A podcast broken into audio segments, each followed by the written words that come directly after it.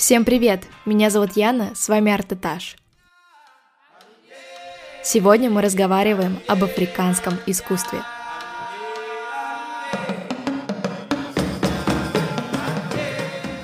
У меня в гостях Даша. Она учится в Лондоне в университете SOAS, School of Oriental and African Studies, на курсе Philosophy and Development. Даша, привет! Привет, Яна. Спасибо большое, что позвала меня сегодня. Также спасибо всем, кто нас слушает. Я очень надеюсь, что вам будет интересно. Сразу вопрос касательно нашей темы. Даша, а почему тебе так нравится африканское искусство? Чем оно тебя завораживает, скажем так? Меня очень притягивает к себе африканское искусство, наверное, в основном своей таинственностью и даже какими-то магическими элементами. Мне очень интересно особенно разбираться в обрядах и в том, кто мог проводить эти обряды, потому что до конца это до сих пор неизвестно. Это могли быть шаманы, это могли быть предводители племени, это могли быть какие-то определенные, как в английском языке называют, хиллеры, да, как целители. И действительно, это до конца неизвестно, и очень хочется узнать как можно больше о предметах, которые служили непосредственно проводниками между миром живого и мертвого, между миром духов и миром людей.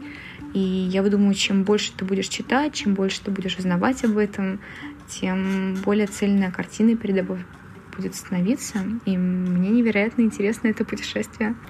Да, стоит отметить, что курс Африки вряд ли можно уложить в 10 минут или даже меньше, поэтому мы рассмотрим только некоторые аспекты данной темы, а остальные можем обсудить позже. Стоит отметить, что в африканском искусстве мало кто разбирается, мало кто его действительно понимает. Из-за этого идут стереотипные мысли о том, что оно примитивное. Давай немножко обсудим эту тему о примитивности африканского искусства. Откуда это пошло?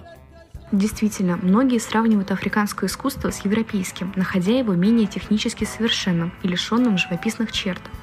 Однако во многом цель африканского искусства не в точном изобразительном мастерстве, а в том значении, которое это искусство несет. Об этих значениях мы позже поговорим на примере двух соседних этнических групп – Кота и Фанк, для начала стоит обратить внимание, что мировое отношение к африканскому искусству во многом навеяно процессом колонизации, происходившим с 17 века и разгоревшимся в 20 веке до так называемой гонки за Африку.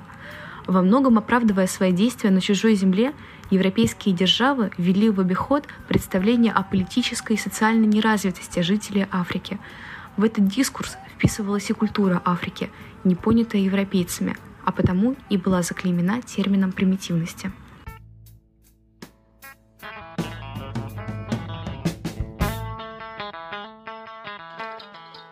Да, в принципе, процесс колонизации — это отдельный топик для обсуждения и анализа, и весьма спорный, принес ли он много хорошего, много ли плохого, но то, что возникли определенные стереотипы при столкновении абсолютно разных культур и пониманий мира, это, конечно, неоспоримый факт.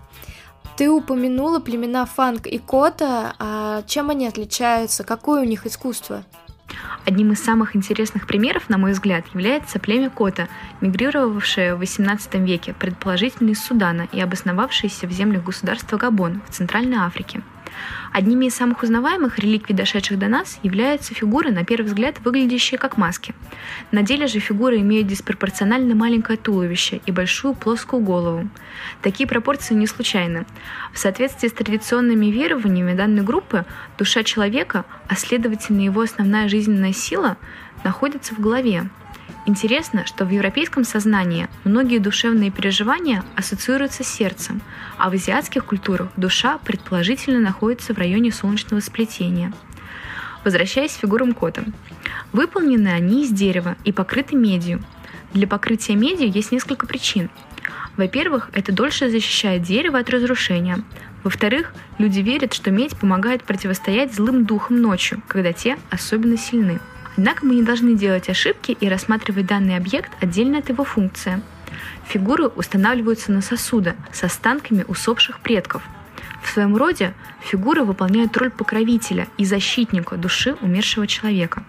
В начале XX века в связи с миссионерской деятельностью европейских колонизаторов множество представителей Кота было обращено в христианство – Под напором новой религии традиционные объекты были закопаны, утеряны или уничтожены. И только в 1930 году западные исследователи начали предпринимать попытку найти и сохранить утерянные объекты, а также, наконец, начав осознавать их культурную ценность, перевести в западные музеи. Несмотря на множество предубеждений относительно раскопок и продажи данных объектов, сами по себе они не являются священными реликвиями, коими непосредственно являются останки умерших. Поэтому многие представители племени Кота сами участвуют в процессе раскопок, получая таким образом прибыль. Отдельно хочется отметить этническую группу фанк, которая расположилась по соседству с Кота и имеет схожие по значению культурные реликвии. Однако выглядят они чуть иначе, что вовсе не случайность. Продолговатые фигуры выполнены из дерева и покрыты латунью, сплавом меди, олова и других элементов – в отличие от фигур кота, они часто имеют глаза, сделанные из стекла и выполняющие важное значение в проведении обрядов, усиливая связь между духом умершего и исполнителем обряда. Также, в отличие от фигур группы Кота, в фигурах племени Фанк внешне присутствуют характерные черты умершего индивида, определенное положение волос или предметы нательных украшений. Люди, чьи останки удостаивались подобных фигур, необычные представители племени – Чаще всего это мужчины-предводители, охотники или женщины, обладавшие магией при жизни. Так, теперь вопрос Яне. Расскажи, пожалуйста, о своем отношении к африканскому искусству. Нравится ли оно тебе? Считаешь ли ты его примитивным? Сравниваешь ли ты его с европейским искусством?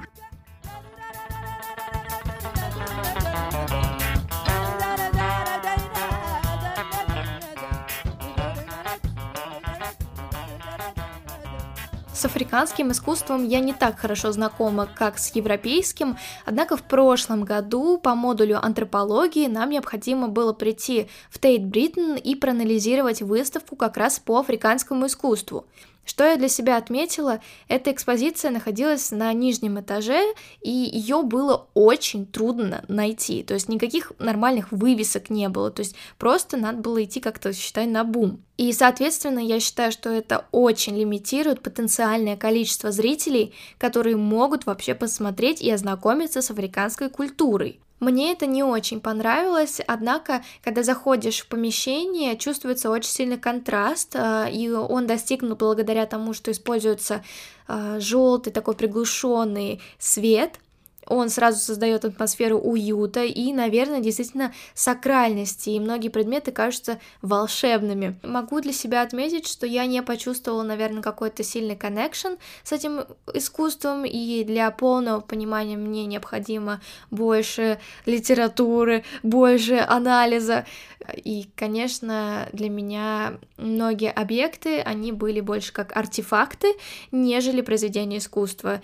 В принципе, в истории искусств, как в науке, есть такой дебат, может ли артефакт являться произведением искусства и наоборот. Как-то так.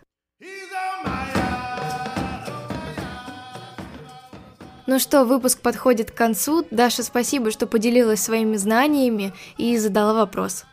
Мне было очень интересно поговорить, а также большое спасибо всем, кто нас слушал. Всего самого доброго! Спасибо за прослушивание. До скорых встреч!